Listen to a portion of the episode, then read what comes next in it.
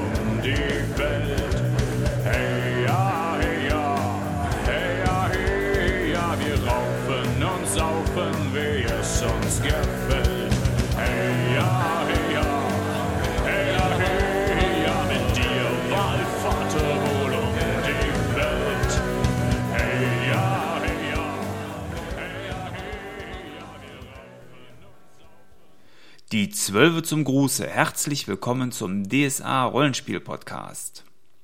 Das hier ist die Episode Nummer 6 und ich bin der Thomas. Und äh, es freut mich sehr, dass ihr alle wieder eingeschaltet habt oder vielleicht auch zum ersten Mal, dann freut es mich auch. Ähm, und wir wollen heute ähm, einmal über das Thema Dämonen reden, denn Dämonen sind für das schwarze Auge ähm, was ja was- sehr wichtiges, wie ich finde, und vor allen Dingen auch etwas, was ähm, die Spielwelt in den letzten Jahren, Jahrzehnten sehr geprägt hat. Und ähm, insofern möchte ich einmal mit euch darüber sprechen, was ich so denke äh, zum Thema Dämonen und vor allen Dingen auch, ähm, wie sich ähm, das Ganze innerhalb ähm, der Geschichte des schwarzen Auges dann dynamisch mitentwickelt hat und teilweise auch geändert.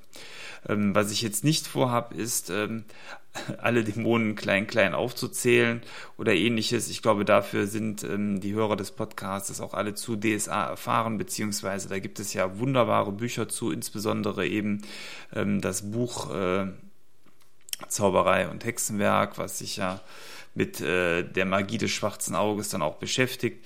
Ähm, dann gibt es äh, ein wunderbares Traktatus, Traktatus contra Dämonis, äh, eine Spielhilfe, die sich ja nur mit dem Thema Dämonen befasst. Und äh, ich glaube, jeder, der schon mal 3 DSA-Abenteuer gespielt oder auch nur gelesen hat, ähm, ist wahrscheinlich dann auch schon mal dem einen oder anderen Dämonen über den Weg gelaufen. Ja, wenn ich so zurückdenke, ich habe ja 1988 mit dem schwarzen Auge begonnen.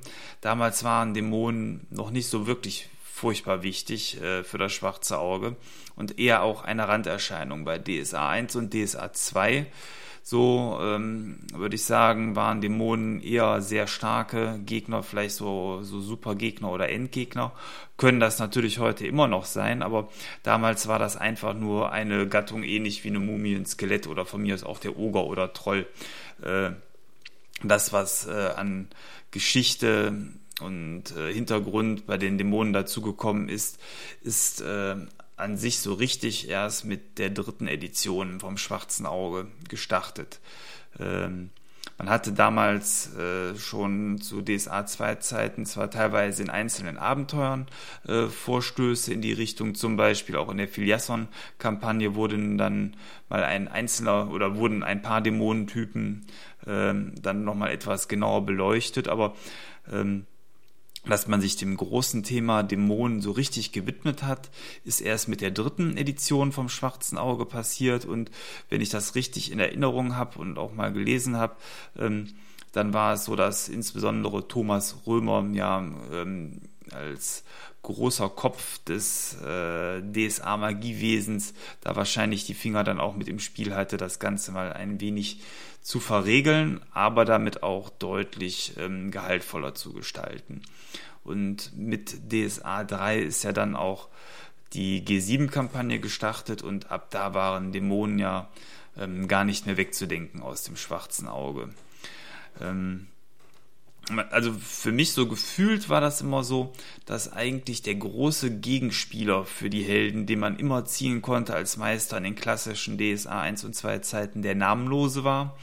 Der Namenlose als Gegenspieler Gott, der sich dann sicherlich auch ähm, schon mal Dämonen ja bemächtigt hat und auch das äh, Ganze kann, weil ihm ja auch einzelne Dämonen zugeordnet sind, aber ähm, so, so Stück für Stück ab DSA 3 hatte ich dann auch das Gefühl, dass ja, der Namenlose zwar als mächtiger Gegenpart immer noch vorhanden war, aber von den Dämonen verdrängt wurde. Und zwar in der Form, dass äh, Dämonen als Gegenspieler zur äh, damaligen Zeit äh, deutlich differenzierter ausgestaltet waren und vor allen Dingen auch ähm, dem Meister ja so schön mundgerecht schon serviert worden sind um da so ein bisschen vorzugreifen, ich habe ja die Hoffnung, dass jetzt gerade mit DSA 5 der Namenlose da auch nochmal ein Revival hat und vielleicht ähm, dann auch nochmal zu seinen alten Ehren zurückkommt. Aber gut, das soll ein Thema an anderer Stelle sein. Ähm, heute geht es sich in erster Linie erstmal um die Dämonen. Es gibt äh, insgesamt äh, zwölf Erzdämonen und den Dämonen Sultan, der noch darüber steht.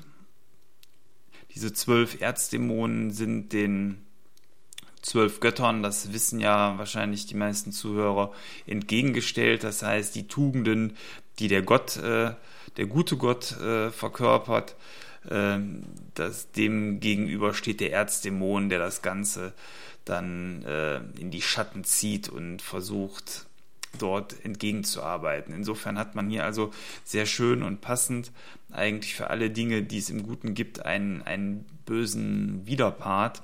Und ich glaube, das ist es auch, ähm, was Dämonen am Spieltisch für den Spielleiter so attraktiv machen. Denn egal eigentlich, was die Helden so an Kampagnen zu, äh, zu erledigen haben oder was es äh, Gutes zu tun gibt. Es gibt immer einen, der Interesse hat, genau das Gegenteil zu tun. Und deswegen, ähm, ja, hat man als Spielleiter ein ganzes Werkzeugfach dann in der Form, dass man äh, sehr mächtige Gegenspieler den Helden entgegenstellen kann. Und das ist ein, ein weiterer Punkt, den ich eigentlich bei den Dämonen ganz schön finde, denn den Erzdämonen sind ja dann, wenn man so will, normale Dämonen unterstellt. Das sind zum einen äh, nicht gehörnte Dämonen und gehörnte Dämonen. Ähm, beim schwarzen Auge ist es ja so, dass die nicht gehörnten Dämonen in der Dämonenhierarchie äh, quasi auf der untersten Ebene stehen. Darüber kommen dann die gehörnten Dämonen, je, je mehr Hörner, desto aggressiver, verschlagener und gefährlicher äh, sind die possierlichen Tierchen. Und ähm, ja, darüber stehen dann die Erzdämonen und darüber dann eigentlich nur noch der Dämonensultan.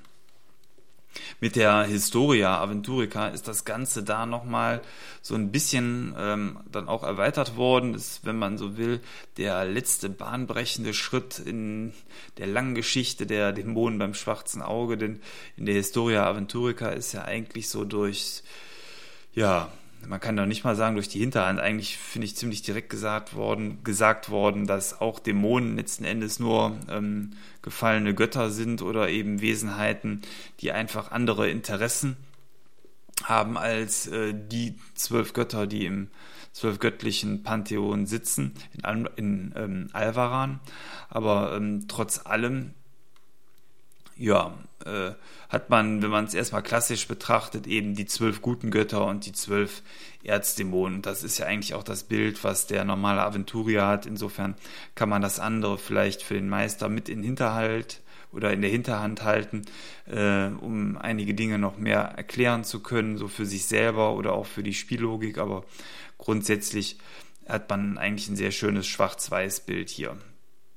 Wobei, und da finde ich es dann auch wieder sehr interessant, ist es ja so, dass ähm, meistens ja nicht nur Dämonen äh, vorhanden sind, wenn Dämonen als äh, Widersacher im Spiel auftauchen, sondern im Gefolge der Dämonen ja auch häufig Beschwörer, beziehungsweise Beschwörer können ja eigentlich sogar die Ursache sein, warum überhaupt Dämonen da sind. Und ähm, da ist es so, und da schließt sich der Bogen dann wieder so ein bisschen zur Historia, dass ähm, grundsätzlich ja die meisten Menschen nicht böse geboren werden und böse auf die Welt kommen, sondern dass die Dämonen ja in der Lage sind, mit ihren Kräften, ähnlich wie die Götter, die Beschwörer, äh, und damit eben aktuell in der Regel die Menschen äh, in neue Machtsphären zu hieven und ähm, dass man somit auch für den Gegenspieler der Helden, eben den schwarzen, nekromantischen, dämonischen Beschwörer, zumindest die Möglichkeit hat,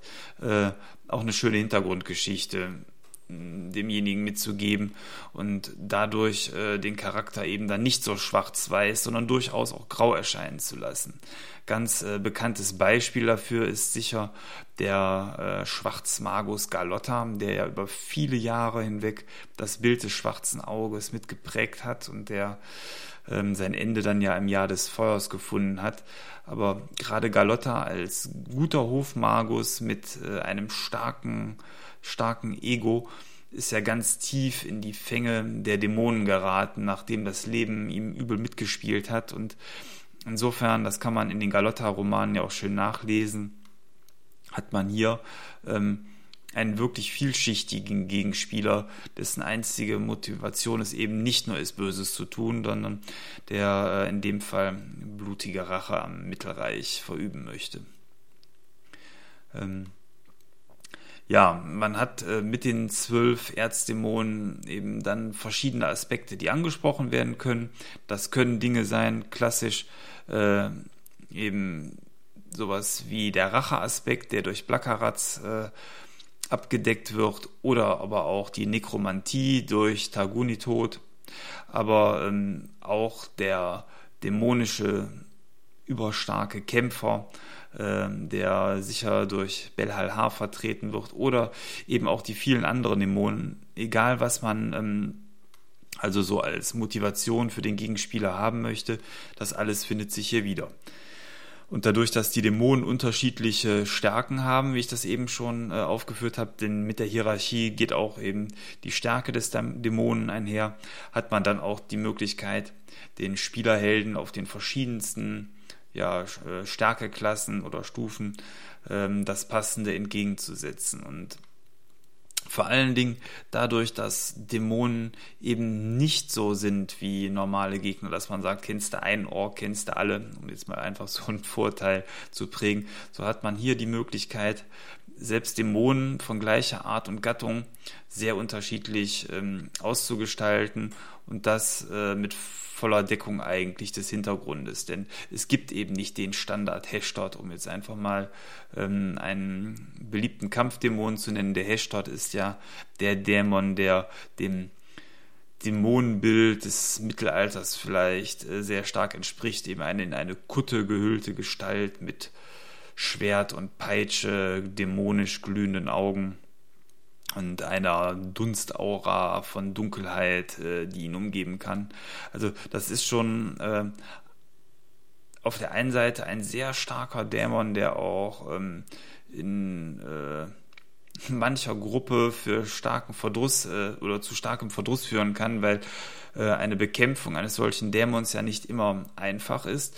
Ähm, insbesondere deswegen, weil beim schwarzen Auge es ja auch so geregelt ist, dass nicht jeder mit seinen profanen Waffen einfach so auf Dämonen rumklöppeln kann, sondern ähm, es ist schon äh, so, dass nach DSA 4.1 Regeln ja ähm, Dämonen nur dann bekämpft werden können, wenn die Klinge, äh, die geführt wird, in gewissermaßen was Besonderes hat. Das heißt, entweder magisch ist oder gesegnet oder geweiht. Ähm, insofern kann also nicht jeder eigentlich äh, so ohne weiteres einen Dämonen bekämpfen. Ähm, auf der anderen Seite ist es so, wenn äh, Gruppen erstmal ein gewisses Machtlevel haben, ist dann auch ein starker Hashtag dann auf einmal ja, ich will jetzt nicht sagen Kanonenfutter, aber zumindest nicht mehr so die Riesenherausforderung. Und da kommt es dann ins Spiel, eben, dass Dämonen ähm, neben den normalen Kampffähigkeiten eben auch die Möglichkeit haben, ähm, Zauber zu benutzen, was die Sache schon mal wieder was interessanter dann gestaltet, den Kämpfen in absoluter Dunkelheit oder eben andere äh, Zaubertricks, äh, die solche Kreaturen ja mitbringen können, können die Würze in den Kampf bringen. Oder dass man vielleicht tatsächlich dann auch mal als Spielleiter ähm, einen Dämon, der an sich bekannt ist, ähm, von der Stärke her stark verändert und damit die Gruppe überrascht. So nach dem Motto, ja, ja, zwei Hashdots, die werden wir mal eben schnell verfrühstücken. Und dann sind aber dann die, die Spiel- und Kampfwerte dann eben doch erheblich anders, als die Gruppe das vielleicht von einem letzten Kampf gewöhnt ist. Ein bisschen schwierig finde ich immer, das habe ich gerade schon das Thema Kämpfen angesprochen, weil häufig ist es zumindest in den, äh, ja, in den geschriebenen DSA-Abenteuern so, dass am Ende der Kampf dann mit Dämonen ansteht, wenn sie dann auftauchen, ähm, dass solche Kämpfe einen Teil der Gruppe ausschließen können. Und das habe ich in, der Praxis am Spieltisch schon häufig als massiven Nachteil erlebt, weil es gibt nichts Langweiligeres als bei einem DSA-Kampf, die ja nach 4.1 Regeln dann auch schon mal gut eine Stunde dauern können, ähm, nur zuzugucken. Insofern hat man bei DSA 5 da den Hintergrund auch leicht geändert, denn jetzt kann man auch mit profanen Waffen leichten Schaden an Dämonen ausrichten. Die Wahrscheinlichkeit, dass Schaden ähm, dort erzeugt wird und auch die Höhe ist nicht allzu hoch, aber äh, zumindest ist keiner mehr zum Zugucken verdammt. Also ich könnte wetten, dass die Idee, die dahinter stand, die Regel oder den Hintergrund an der Stelle dort zu verändern, war tatsächlich aus Spielaspekten, denn ich ähm, finde zwar den Kampf auch nicht so super spannend, dann wo ich nur auf, weiß ich nicht, eins bis drei treffe, aber zumindest habe ich die Möglichkeit. Und dann ist die Freude ja umso größer, wenn ich dann tatsächlich mal Schaden mache, als ähm, eben ja einfach nur zuzugucken.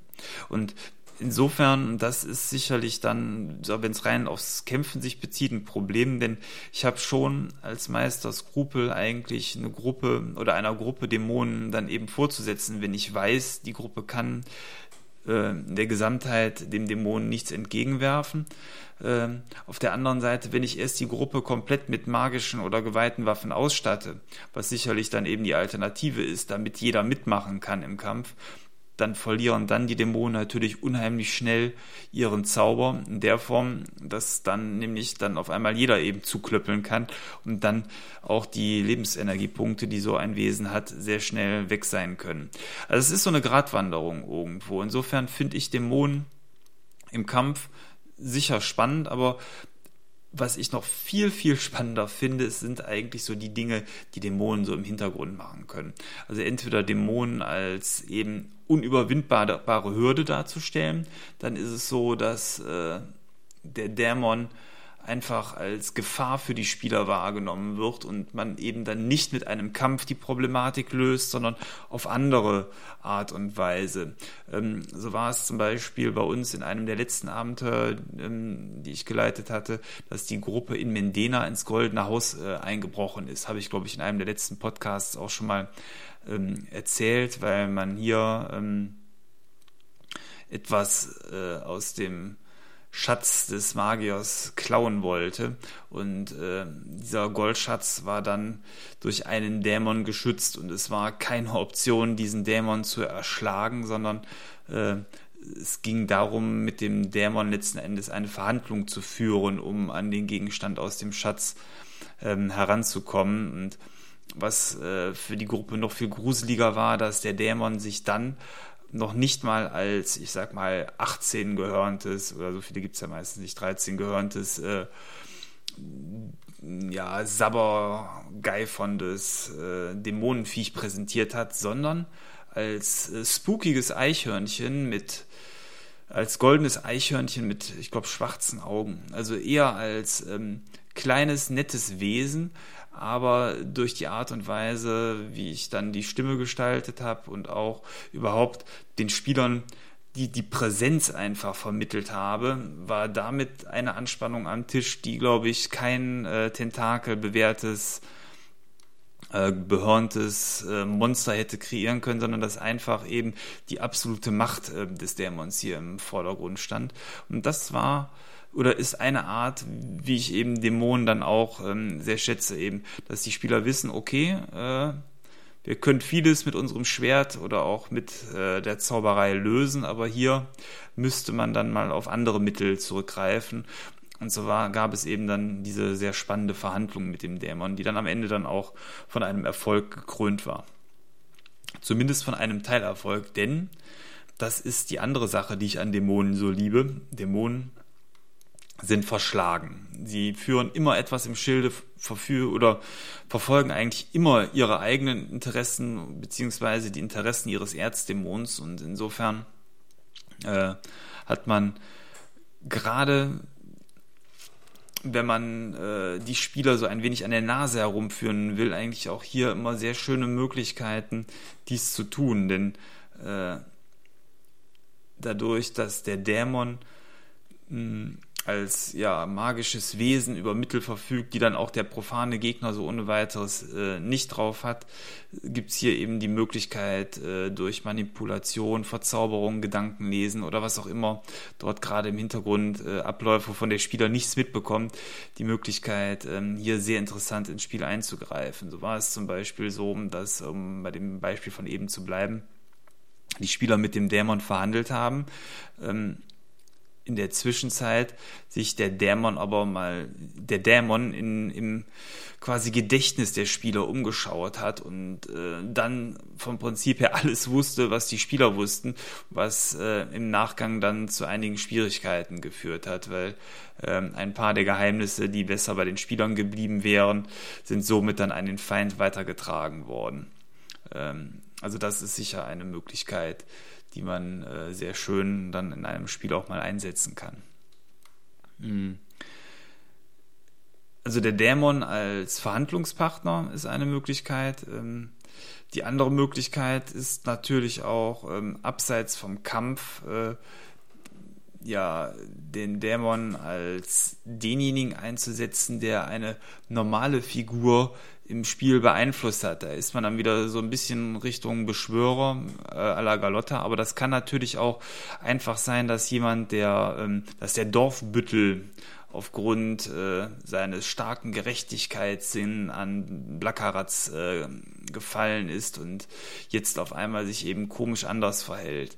Äh, die Spieler decken das äh, dann in dem Fall auf, dass eben ein dem Blackaratz äh, gesegneter Dämon äh, den, den, den Büttel quasi beeinflusst. Also solche Dinge können auch sehr schön dort äh, im Hintergrund ablaufen, finde ich äh, sehr interessant so als Thema.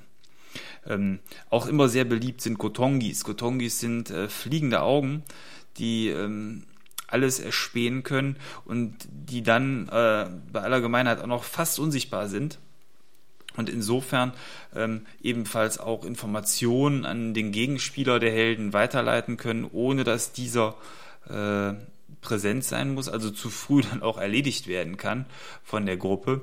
Und insofern geben Dämonen einem dann auch immer mal die Möglichkeit, gewisse Dinge im Spiel zu regeln, die vielleicht ansonsten nur mit moderner Technik, eben, ich sag mal, Überwachungskameras oder ähnlichem zu lösen wären oder ähm, die einfach ähm, dem Meister die Möglichkeit geben, gewisse Dinge ähm, zu erklären, die so ohne weiteres sonst nicht zu erklären gewesen wären. Jetzt nicht, dass man da wild fuschen soll, aber einfach, ähm, dass man die Möglichkeit hat, äh, die Gegenspieler der Helden dann auch mit, mit, mit starken Gadgets, so würde ich es mal nennen, auszustatten. Ähm, ja, die Verführung von Spielern durch Dämonen, das ist ein sehr heikles Thema. Ähm, ist vor allen Dingen etwas, was man nicht jede Woche machen sollte, sondern ähm, wenn man sich dazu entschließt, und das habe ich bisher erst einmal ähm, in unserer Spielrunde gehabt, dann eben über einen tatsächlich langjährigen äh, Prozess, wo ähm, eben die dämonischen Einflüsterungen beim Spieler immer wiederkehrten und ähm, dann, äh, sage ich mal, äh, aus einem normalen Magier einen Paktierer machen können. Oder theoretisch kann ja auch ein nicht magisch begabter ähm, Held zum Paktierer werden. Eben in dem Moment, wo vielleicht Belhalhar äh, dämonische Waffen äh, oder ähnliches anbietet oder dämonische Kampfkräfte. Also da gibt es ja auch verschiedene Möglichkeiten. Nur, wie gesagt, ich finde, das ist nichts für einen Abend. Das ist eine Sache, die vom Spieler selber vor allen Dingen dann auch entschieden werden muss. Das ist eben nur ein Angebot, was der Spielleiter machen kann. Und ähm, wo man sicherlich im Auge behalten muss, wie die restliche Gruppe so damit umgeht. Denn äh, in einer Gruppe mit einem Rondra-Geweihten, einem Praios-Geweihten, einem normalen Krieger, äh, der ja auch seinen Ehrenkodex verfolgt, da passt dann nun mal kein Paktierer in die Runde und ähm, entweder nimmt man sich diesen dann dessen Seelenheil auf vernünftige Art und Weise an äh, oder man lässt es besser, wenn man Angst hat, dass die drei äh, auf dem armen Magier sonst rumklöppeln und den nachher noch erschlagen wollen. Ähm, ja, aber wenn man äh, sich für so einen Weg entscheidet, dann bereichert das das äh, Rollenspiel ungemein. Man hat äh, ein nettes Geheimnis, was man über viele Monate oder eben Jahre dann mit dem Spieler teilen kann. Und ähm, dieser Prozess äh, des dämonischen Verfalls bei so einem ähm, Paktierer, der ist sehr interessant äh, beim Ausspielen. Und ähm, wir haben uns bei uns in der Gruppe so ein bisschen damit ähm, geholfen, dass man eben nicht direkt einen Vollpakt, sondern eben nur einen äh, Teilpakt ähm, gemacht hat zum Anfang. Und äh, dabei ist es dann vom Prinzip her bis zum tatsächlichen Ende des Helden, wo er dann aus der Spielerkarriere dann auch ausgestiegen ist, ähm, ist es dann auch erstmal geblieben, wobei es immer wieder eben Anfragen gab des Erzdämonen, ähm, ob er den Pakt nicht weiter festigen möchte. Also gefühlt war es eben, ja, schon das Maximum eigentlich, was man äh, bei einem normalen Spielercharakter dann tatsächlich auch rausholen kann, weil alles andere sind dann eben Vollpaktierer und Vollpaktierer sind dann ab einem gewissen Punkt eben dann auch für eine Gruppe und die Interessen der Gruppe so nicht mehr tragbar. Ist schon so schwierig genug, immer Gründe zu finden, warum man äh, dann geweihten Boden oder ähnliches nicht betritt. Äh, wirklich, äh, ich sag mal, geschummelt haben wir in der ganzen Zeit auch dann nur einmal, aber da ging es nicht anders, sonst hätte der betroffene Held äh, zwei Spielabende nicht mitspielen können. Das wäre dann auch nicht so schön gewesen. Insofern hat man das dann einmal mit dem geweihten Boden, äh, sage ich mal, übersehen müssen. Aber ansonsten funktioniert sowas auch. Also der Dämon als Freund des Spielers äh, ist sicherlich auch eine interessante Komponente, aber kann man eben nicht so oft machen und sollte man äh, in wohldosierten homöopathischen Dosen dann in der Gruppe verteilen, damit sowas dann eben auch nicht äh, zum ja, zum Alltag verkommt. Das soll ja dann was Besonderes sein. Ja, die ähm, Vielzahl der Dämonen habe ich eben ja auch schon mehrfach erwähnt. Ich habe sie nicht gezählt. Ich schätze jetzt einfach mal, es gibt bestimmt an die 100 offizielle Dämonen. Jeder äh, dämonischen Gottheit sind sicherlich so bis zu 10 ähm, Unterdämonen äh, zugeordnet und letzten Endes gibt es ja auch immer noch kein Ende. Also es gibt keine ähm, feste Anzahl, sodass der Spielleiter auch immer die Möglichkeit hat, wunderbar neue Kreaturen zu schaffen und diese dann äh, dementsprechend dem äh, ja, dämonischen Pantheon äh, mit zuzuordnen. Ähm, die grafische Gestaltung äh, von vielen Dämonen finde ich nicht ganz so gelungen. Äh, insbesondere deswegen, weil viele der Bilder aus dem Traktor, Tractatus contra Dämonis äh, stammen.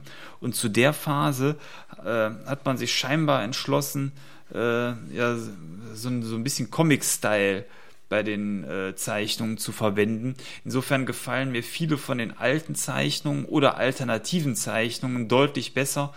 Aber so das Hauptbilderwerk für die Dämonen ist aus meiner Sicht leider nicht ganz so gelungen, äh, was ich äh, für das äh, Untotenbuch, wie heißt das, Traktatus contra, sonst irgendwas, äh, gen genauso finde. Aber ähm,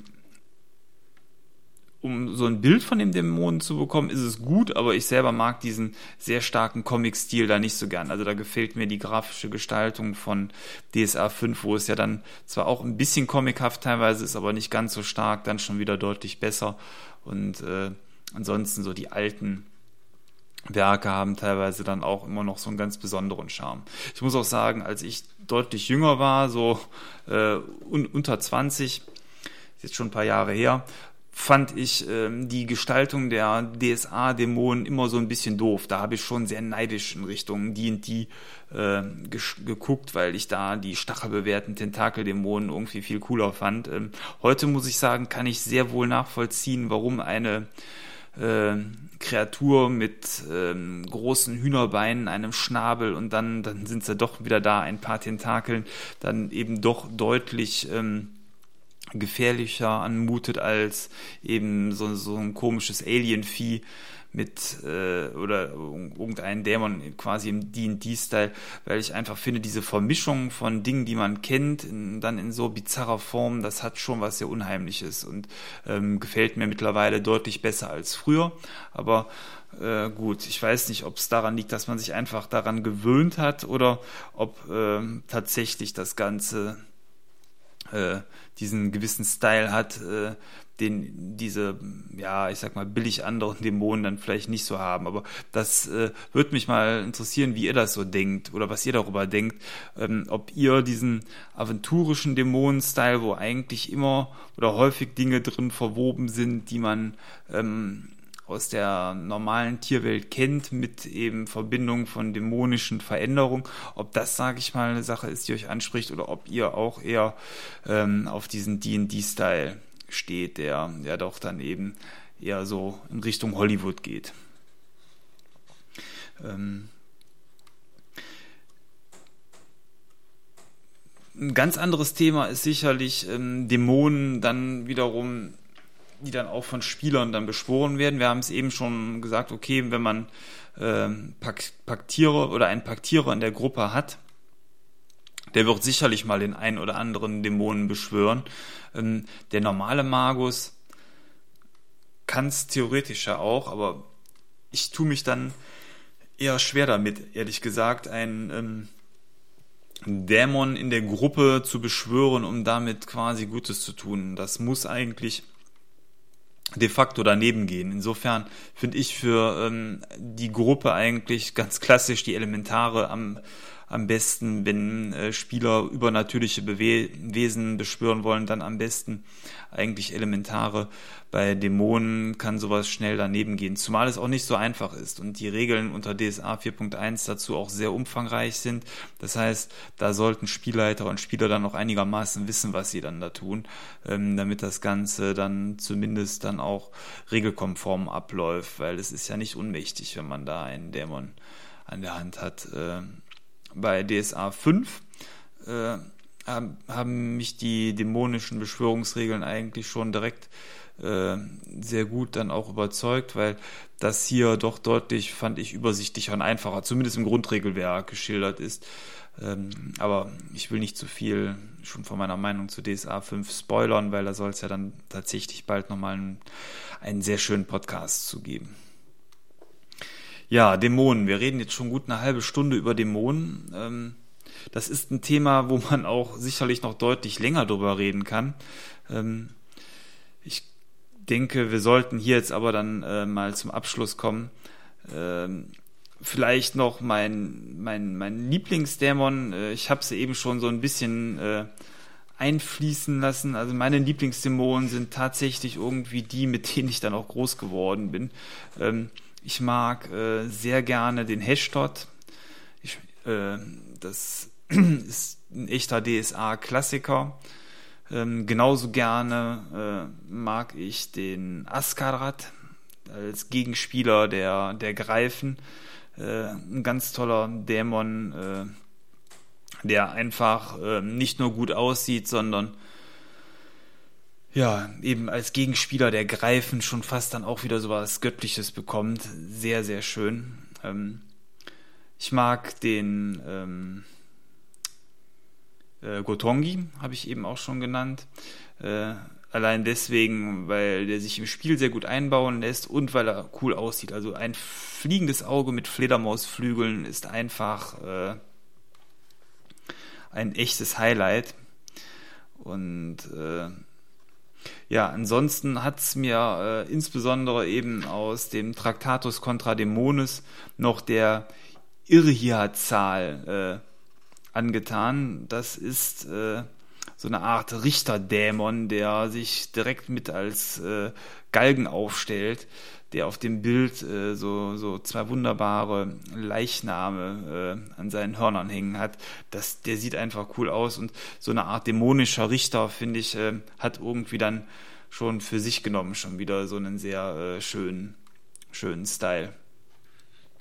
Ähm, ah, je mehr ich hier blätter, das, ich liebe sie irgendwie alle. Also äh, ich sag mal, der Schruf ist auch ein toller Dämon, ähm, auf dem Bild hier absolut hässlich dargestellt in dem Buch. Also guckt euch da lieber nochmal auch die alten Zeichnungen an, ähm, denn der Schruf ist äh, ja eben auch ein DSA-Klassiker und dann ja auch schon einer der mächtigeren ähm, Dämonen. Und ähm, ansonsten natürlich der Zand äh, als letzter Klassiker, den ich hier äh, den ich hier noch mit aufführen möchte, weil der Zand als der lila, ich glaube lila sind die meistens, als lila äh, Tiger äh, auf jeden Fall auch ein sehr gefährlicher, interessanter Dämon ist, der äh, die Spieler sicherlich beschäftigen kann. Ähm, ansonsten macht es wirklich Sinn, äh, sich die einzelnen Dämonen mal im Detail anzuschauen, damit man die Spiele auch nicht immer mit dem gleichen äh, verwöhnt, in Anführungsstrichen. Das finde ich übrigens so ein bisschen schade an den offiziellen Abenteuern, weil die Dämonen, die ich gerade genannt habe, sind eigentlich auch die, die in jedem dritten Abenteuer dann von offizieller Seite aus vorkommen. Insbesondere Zand und Hestot kommen schon fast äh, ja, zu häufig vor und da muss man äh, tatsächlich aufpassen, dass die bei den Spielern dann nicht als Massenware oder Massengegner irgendwie nachher untergehen. Das wäre dann zu schade, weil äh, das finde ich auf jeden Fall immer, äh, die Begegnung mit einem Dämon muss was Besonderes darstellen und äh, die Spieler müssen, wenn die Dämonen da sind, auf jeden Fall immer das Gefühl haben, hier äh, sind gerade die Niederhöllen, auf Aventurien angekommen und insofern muss dort äh, höchste Achtung dann äh, ja dann auch herrschen. Ja, damit will ich das Kapitel Dämonen für heute abschließen. Ähm, wenn ihr noch irgendetwas zu dem Thema habt, was ihr gerne ähm, sagen wollt, könnt ihr das gerne in die Kommentare schreiben. Ihr habt ja die Möglichkeit, ähm, die Seite zum Podcast wunderbar auf Facebook ähm, zu besuchen. Ähm, dann gibt es die Möglichkeit, mir eine E-Mail zu schreiben an dsa-rollenspielpodcast.gmx.de und ja, ich freue mich immer über eure Rückmeldungen und ähm, antworte dann auch eigentlich immer, sobald ich das gesehen habe. Hm. Ja, ansonsten äh, hoffe ich, dass ähm, bald ähm, ein wunderbares Buch bei mir zu Hause ankommt. Und da werde ich sicherlich, wenn ich es gelesen habe, dann auch nochmal mit euch drüber sprechen, denn ähm, einer der oder der nächste DSA-Roman, der herauskommt, wird äh, nochmal den Metaplot ein ganzes Stück vorantreiben.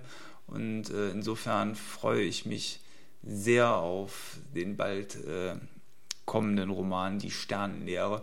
Denn hier hat man äh, sehr viele Kurzgeschichten, die ähm, das Thema der fallenden Sterne noch ein wenig mehr beleuchten sollen. Und äh, ich bin mal gespannt, was da drin steht in dem Roman. Und äh, mit ein bisschen Glück habe ich den am Mittwoch oder Donnerstag in der Post. Und äh, dann wird sicherlich auch mal einen Podcast zu den Büchern oder Romanen vom Schwarzen Auge geben.